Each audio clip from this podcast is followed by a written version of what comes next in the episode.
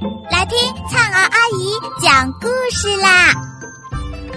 亲爱的小耳朵们，欢迎收听阿拉伯民间故事一千零一夜。我们将进入一个奇妙梦幻的世界，用耳朵沉醉其中吧。第九十三集，会飞的木马上。从前，在波斯国有一位威名远播的国王，他有一子三女，王子英俊潇洒，公主温柔美丽。一天，有三位哲人来到王国，他们各捧着一件东西来拜见国王，并且分别向三位公主提亲。第一位哲人带来了会报时间的金孔雀。第二位哲人带来了能发出警报的铜喇叭，第三位哲人带来了能飞到任意地点的木马。国王当场试验金孔雀和铜喇叭，发现他们的礼物都很灵验。前两个人将金孔雀和铜喇叭献给了国王。如愿以偿的得到了大公主和二公主。第三个哲人呢，说他想娶小公主。国王不相信木马能飞，便让王子去试试。王子骑上木马，一庆按钮，木马竟真的腾空而起。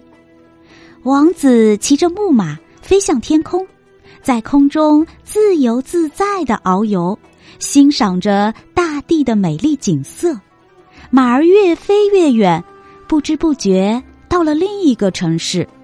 王子又一庆按钮，木马便慢慢的降落下来，停在一座雄伟壮观的宫殿的屋顶上。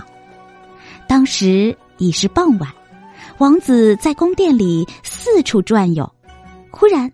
他看见一群婢女拥着一位气质高贵的年轻女子款款而来。原来这里是苏阿吴城，她是这个国家的公主。波斯王子立刻被公主的美丽吸引住了，他径直走到公主面前，说自己是波斯国的王子，并向她求婚。公主。也很喜欢王子，但婚事必须要经过国王的同意。于是公主便带着王子去见国王。国王说：“什么？你要娶我的女儿？好吧，不过你得先和我的军队比武，你赢了我才能把女儿嫁给你。”说完。国王下令让将军立刻召集全体官兵，全副武装起来，准备和王子决斗。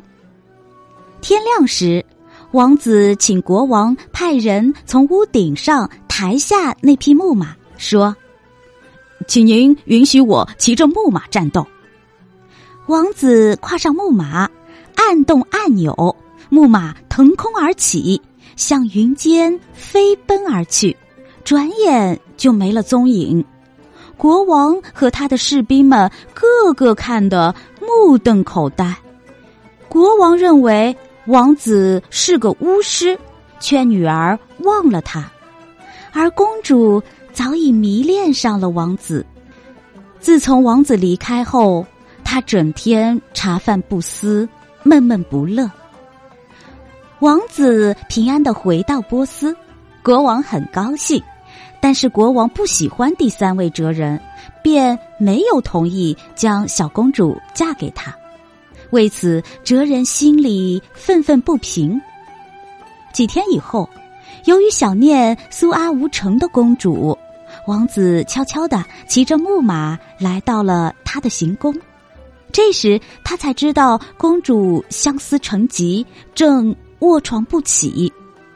公主看见他的身影，激动的流下了眼泪，继而又伤心的说：“你，你怎么扔下我走了？”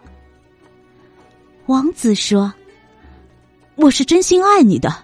这些日子，我也日夜想着你。我们以后再也不分开了。说完，他抱着公主坐上木马，离开了行宫，飞向波斯国。亲爱的小耳朵们，这集故事先讲到这儿啦，我们下集再见。